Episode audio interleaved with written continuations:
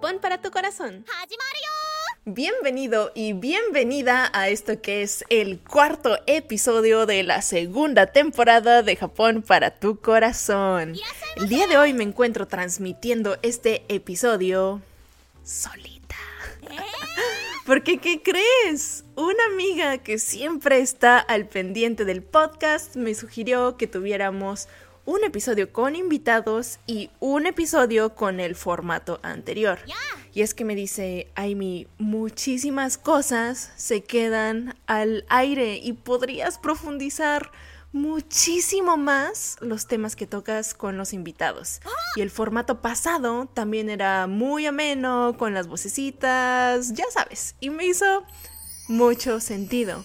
Así que le voy a tomar la palabra, vamos a hacer una prueba. M aquí con la misma energía de siempre contándote un poquito de Japón para tu corazón.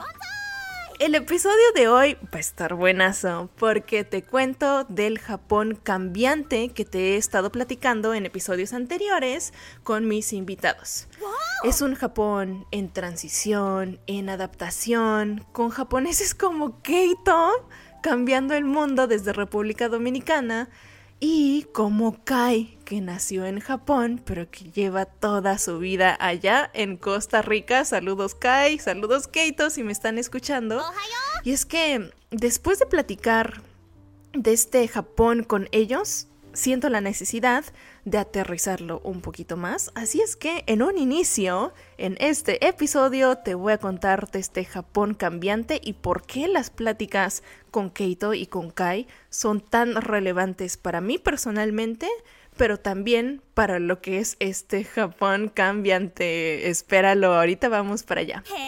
Luego, en la segunda parte de este episodio, te quiero contar un poquito más acerca de estos platillos típicos de los que te platiqué con Chema, con el cocinero en Japón, del episodio pasado. Quizás te acuerdas, Chema y yo te estuvimos platicando de los fideos.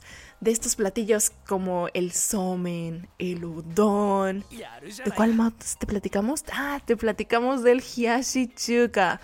Y es que luego, luego me llegó un mensajito y me decían en este mensajito. Oye, Aimi, ¿por qué los japoneses son tan flaquitos pese a que comen puros fideos en el verano y puro arroz a lo largo del año? Se me hizo tan buena pregunta que vamos a profundizar acerca de esto en la segunda parte de este episodio. Así es que vas a ver, va a estar buenazo todo esto vamos a platicar el día de hoy. Pero mucho gusto si es la primera vez que pasas por aquí y bienvenido de vuelta a ti, comadre, compadre, amigo y amiga de Japón para tu corazón.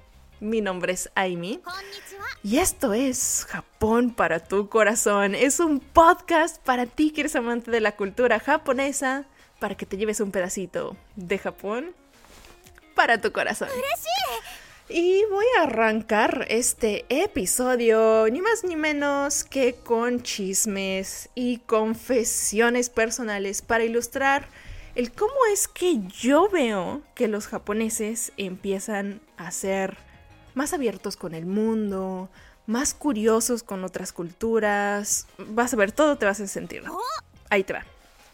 Yo ya te he platicado que gran parte de mi vida estuve en México en la Ciudad de México, pero si es la primera vez que pasas por aquí, te resumo que a mí me tocó nacer en un lugar que se llama Yokohama, en la prefectura de Kanagawa, en Japón. Y a los tres añitos mi familia y yo nos mudamos a México, pero toda mi familia materna se quedó allá en Kanagawa, en Japón. Y solo fuimos mi mamá, mi papá y yo quienes nos mudamos a México, pero toda mi familia materna se quedó por allá en Japón. Y pues tú dirías, wow, qué buena oportunidad para todos esos japonesillos, familia tuya, para que visitaran otro país, para que conocieran otra cultura, una rica gastronomía, paisajes increíbles que ofrece México y toda Latinoamérica. Pero ¿qué crees? La realidad es que mi mamá estuvo un total de 15 años y poquito en México. Y su hermano, es decir, mi tío, del que luego te cuento, luego salen historias de mi tío también aquí en el podcast. mi tío visitó un heroico total de cero veces lo que es mi bonito México. Luego, mi abuelita, de la que siempre te platico, siempre te traigo buenos chismes acerca de ella, la mamá de mi mamá, visitó México una vez, únicamente cuando acabábamos de mudarnos a México, porque ella sintió la necesidad de cerciorarse de que su hija y su nieta estuvieran a salvo. Y alguna vez también le pregunté a mi tío, bueno, posiblemente no fue pregunta, sino que le dije, oye, visítame algún día, México es bonito, yo te llevo de paseo, hay unos buenos taquitos. Y la respuesta que él me dio, posiblemente no te la pueda parafrasear con, con las palabras exactas, pero a grandes rasgos, en un resumen, me dijo, Aimi, qué miedo, a mí me gusta Japón. Y te expongo aquí esta, esta reflexión de mi familia, de cómo pensaba mi familia. En aquel entonces, te estoy hablando de que a mí me tocó nacer por allá en los años de 1990. Así es que te expongo aquí el pensar de mi familia hace unos 20, 30 años. Y es que acuérdate que hace 30 años Instagram, que Instagram, medios sociales, aún estaban por aparecer en este bello mundo que tenemos hoy en día. Allá, en esa época, el teléfono fijo era, era un, un artefacto que teníamos en la clase media, en una familia de clase media como la mía. Pero la principal fuente de información, de comunicación, diría, con, con el pasado, con la cultura, con el otro mundo, pues eran libros, eran libros impresos que comprabas en librerías o que encontrabas en bibliotecas. Así que, así como en la cabeza de mi tío y en la cabeza de mi abuelita, que pensaba que tenía que ella cerciorarse de que su familia estuviera bien en México, pues había cierto desconocimiento. Era un desconocimiento, pues, eh, no intencional, era un desconocimiento porque simplemente en ese entonces no existían los medios para conocer más y para enterarse más de lo bonito que es el mundo fuera de Japón, para mi familia, Entonces, hoy en día veo estos japoneses como Keito viajando por la República Dominicana, saludando muy amigablemente a todo aquel que ve. Y muchos conacionales míos están haciendo proyectos de este estilo. Inclusive Kai nos platicó del proyecto de su familia, Sakura Costa Rica, y el mensaje que están llevando tanto Keito como Kai y su familia y todos estos conacionales alrededor del mundo es que salir de Japón es divertido. Es divertido, te cambia la vida, conocer es increíble. Y esta abundancia de información que hoy en día está fluyendo a Japón gracias a todos estos proyectos es que hace que personas de mente cerrada, como lo eran mi tío, japoneses así que eran muy nacionales, les gustaba Japón, hace que estas personas tengan una perspectiva diferente que puedan salir, viajar por otros países, conocer otras perspectivas, ver otros horizontes. Y a mí en lo personal esto me da muchísima esperanza, me da mucha, mucha luz, mucha esperanza poder presenciar esta transición que tienen los japoneses actualmente de mentalidad. Eh, son los japoneses que tengo cerca, por supuesto, eh, no quiero generalizar, pero como nos platicó Keito el otro día, entre todos vamos conociéndonos mejor. Y por ahí va el mensaje que te quería dejar con estos primeros dos episodios de la primera temporada. El cambio en Japón de perspectiva, de ser un Japón más abierto, más diverso y con muchas más cositas adelante, está sucediendo. Y además de que Japón está teniendo este cambio, sucede a la inversa también. Tú, escuchando este podcast, echando aquí el chisme conmigo, conociendo la mentalidad de mi familia, pues de mis chismes y chistes, vamos todos eliminando juntos esta barrera que a veces nos divide.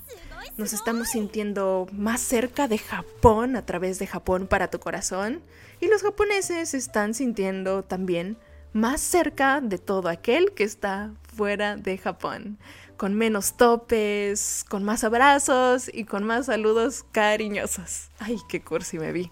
Bueno, este, esto es el primer mensaje que les he querido dejar con estos primeros dos episodios. Corro a un corte, pero ahorita estamos de vuelta por aquí porque en la siguiente sección de este episodio te voy a platicar esta continuación de la charla que tuve con Chema, el, el cocinero en Japón. Estoy por revelarte el motivo por el cual los japoneses continúan así de flaquitos pese a que comen puros fideos, arroz y carbohidratos. Agárrate, se va a poner bueno. Todo después del corte. Japón para tu corazón. Bienvenido de vuelta a esto que es la segunda sección del episodio. Aquí estoy echando el chal contigo, resumiendo los episodios pasados que tuve con los invitados y reforzando los bonitos mensajes que nos dejaron. En el episodio pasado, junto con el cocinero en Japón, mi amigo Chema, te platicamos de unos platillos, de estos fideos, de estas pastas en Japón que suelen comerse mucho en los veranos, estos veranos húmedos y calurosos de los que siempre te platico.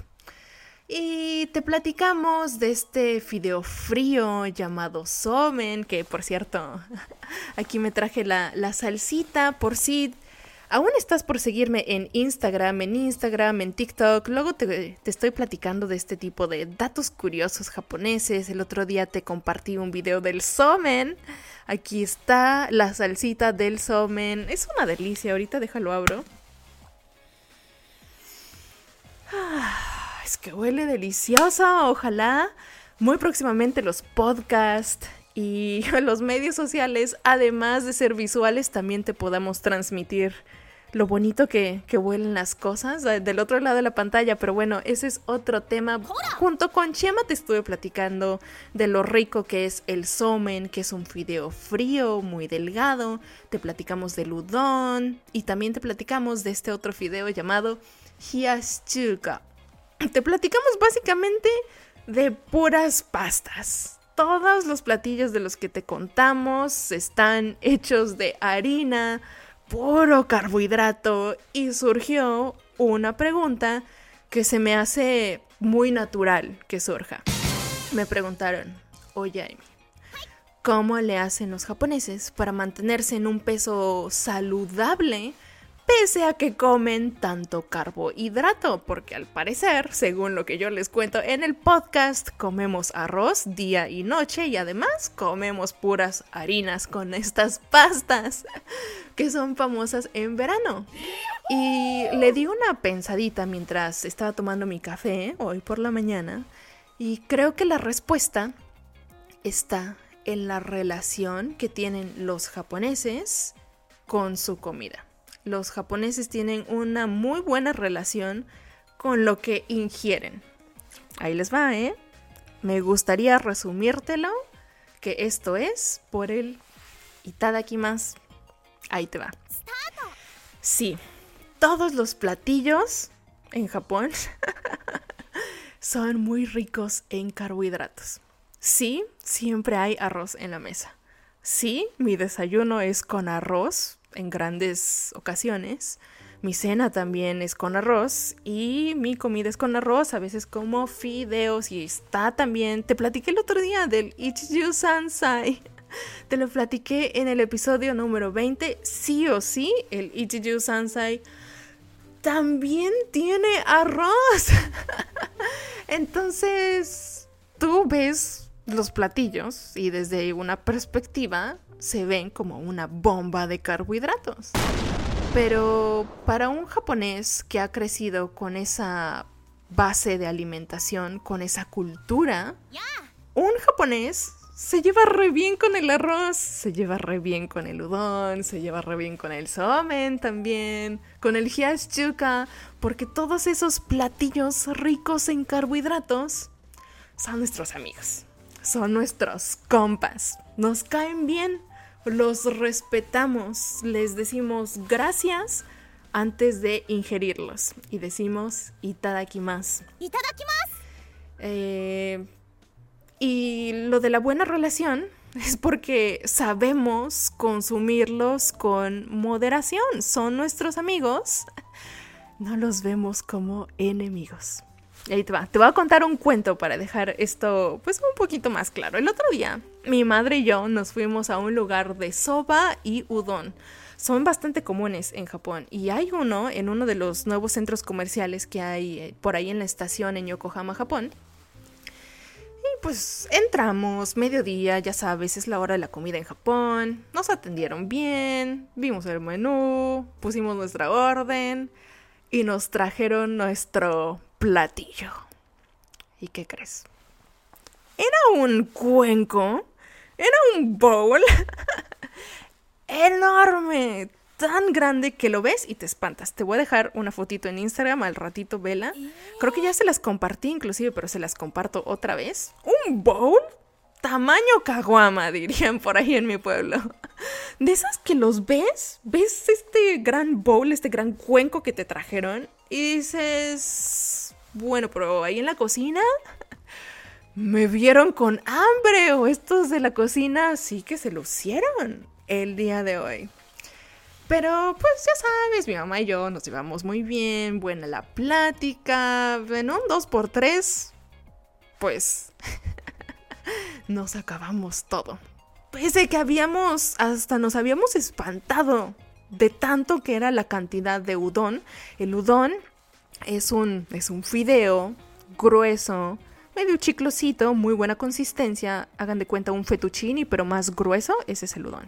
Y el soba también es un fideo un poquito más delgado, imagínense como un espagueti. Imagínense un espagueti, un fettuccini en grandes cantidades. Pues por supuesto lo ves y te espantas, pero nos lo comimos en un 2x3, quedamos satisfechas.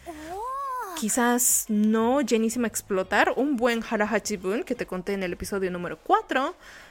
Salimos contentas del lugar, nos fuimos a pasear al centro comercial, pero aquí te va. Aquí está el punto. Y esto es una plática real que tuvimos mi mamá y yo camino a casa. Y es que un japonés, quizás ya te he contado en algún episodio, quizás sí, quizás no, no me acuerdo, pero un japonés hace el súper del día. En lugar de hacer el súper de la semana, es común que un japonés lo haga por día porque pues tiene esa facilidad de que se mueve en transporte público, comúnmente, clase media se mueve en transporte público. Y pues el súper está ahí saliendo de la estación, camino a tu casa. Entonces es muy, es muy fácil, es muy cómodo pasar al súper a comprar lo que te vas a comer ese día y la mañana del día siguiente. Entonces mi mamá y yo ya estábamos en el tren, pasamos, salimos de, la estación, nos dirigimos al súper. ¿Y qué es lo que pasa? Tenemos esta conversación real. Y te la voy a contar en japonés porque es lo que tengo ahorita en mente. Mi mamá me dice, Kyo no yuhan wa hikaeme ni shione. Kyo no yuhan wa hikaeme ni shione se puede traducir algo como hay que cenar con moderación el día de hoy. Y pues pasamos a comprar, ese día compramos específicamente, me acuerdo muy bien, compramos un sashimi de salmón y nos fuimos a la casa. Eh, partimos ese sashimi de salmón, era un bloque, así es que lo partimos. Mi mamá cocinó unas verduritas, hicimos arroz, todo nos lo servimos normal, solo el arroz nos lo servimos con moderación, nos servimos un poquito menos de lo que hubiéramos comúnmente ingerido en una cena normal. A lo que voy con todo esto, con mi historia de cómo me comí mi udon y nuestro soba y todo esto, es que el pan, el arroz, el soba, el udon, todos estos carbohidratos son nuestros amigos. Nos lo inculcaron en la escuela, es parte de la alimentación de nuestro día a día. Agradecemos el consumirlo. Decimos itadakimasu, es una palabra clave, es como decir buen provecho. Lo vemos como parte de nuestro día a día y lo comemos de manera balanceada pensando en el hara Creo que me quedó muy bien el resumen. ¡Oh! Y digo en general sucede esto porque siempre puede haber excepciones, pero te puedo contar que mi familia así lo ve. Tenemos, y mis amigos también, y mis amigas también, tenemos una muy buena relación con nuestra comida, con lo que ingerimos, y esto incluye los carbohidratos. Así es que si en una comida se nos pasó tantito la manita, como en el caso del udon y del soba que nos comíamos mi mamá y yo, pues le bajamos tantito la cantidad en la cena y listo. La mañana siguiente nos comimos un pan que estaba re bueno, pan dulce por cierto. Nos compartimos un pan dulce y también nos compartimos un pancito que tenía jitomate y tenía un, quesito de este que se llama caprés. Delicioso, de una panadería famosa que, bueno, esa es, otra historia. Pero el chiste es que no estamos peleados con los carbohidratos y creo que ese es un, eh, un dato cultural que tienen los japoneses que vale la pena resaltar. Los carbohidratos son nuestros amigos. Y pues más o menos esto era lo que te quería contar. Me llegó esta pregunta de una amiga, seguramente es una pregunta que tenían unas dos o tres personas más escuchando el podcast, así es que quise dedicarle un episodio completo a compartirte un poquito más a fondo del por qué. Pero, pero, pero, pero, ya tenemos un episodio completo que se titula algo así como ¿Por qué los japoneses son así de flaquis o son así de flaquitos? Es el episodio número 4 de la temporada 1. Ahí te cuento más a fondo acerca de lo que es el harahachibun, estómago al 80%, para no tener el mal del puerco. Te cuento también en ese episodio acerca de lo que es la charola, eh, los platitos chiquitos, las porciones, la educación en la escuela. Así que si te interesa saber un poquito más acerca del cómo le hacen los japoneses para comer sano, date un chapuzón al episodio número 4. Y también tengo otro episodio en el podcast Japón para tu corazón. Se titula ¿Por qué los japoneses comen tan sano? Y ahí te cuento acerca del Ichiju Sansai. Ahí vas a ver un buen de arroz también. Eh, es el episodio número 20 por favor, ve para allá si aún estás por verlo. ¿Y qué tal? ¿Qué tal? ¿Qué tal? ¿Todo esto te hace sentido? Seguramente si me vienes ya acompañando en el podcast, te hizo mucho sentido. Es así como los japoneses mantienen su peso saludable, pese a que comen ramen, somen, udon, hyaschuka y arroz mañana, día y noche. Y como resumen, yo lo resumo coloquialmente como que nos llevamos muy bien con los carbohidratos. Son nuestros compas. Y agradecemos todo lo que ingerimos con lo que es itadakimasu. Me gustaría escuchar también tu opinión. Si tú también consumes los platillos típicos de tu país, tu energía del día a día, pensando en el buen balance y en las bases que seguramente te inculcaron acerca de la buena alimentación. Acuérdate que Japón para tu corazón está en Instagram.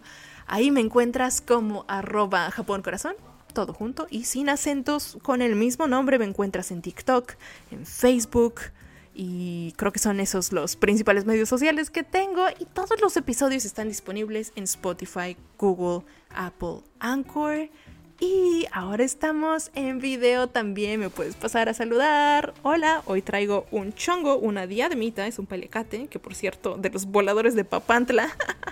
un día te los muestro, eso ya es otro tema. Me estoy yendo por la tangente, pero este episodio creo que estuvo buenazo. Logramos resumir lo que fueron los tres episodios pasados que tuve con invitados súper especiales. Si aún estás por escucharlos, ve a escucharlos. Los que vienen también están increíbles.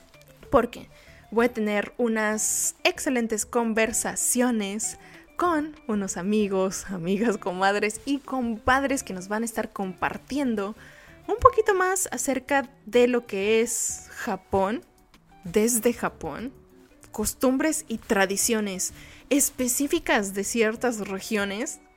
Ay, tantito, tantita probadita te doy. Nos vamos a ir a la región de Tohoku. Es una región que yo únicamente he ido una vez en mi vida. Así es que estoy súper emocionada por compartirte ese episodio. Se va a poner buenazo. Pero bueno, para que sintonices Japón para tu corazón en las siguientes semanas. Por el momento, yo me despido. Mi nombre es Aimi y Japón para tu corazón es un podcast para ti. Para ti que eres amante de la cultura japonesa, para que te lleves un pedacito de Japón para tu corazón. Ojalá te haya gustado el episodio. Muchas gracias por escucharme. Hasta aquí. Recuerda compartir con tus amigos, amigas, comadres y compadres que les guste Japón. Y nos vemos en la siguiente. Hasta la próxima.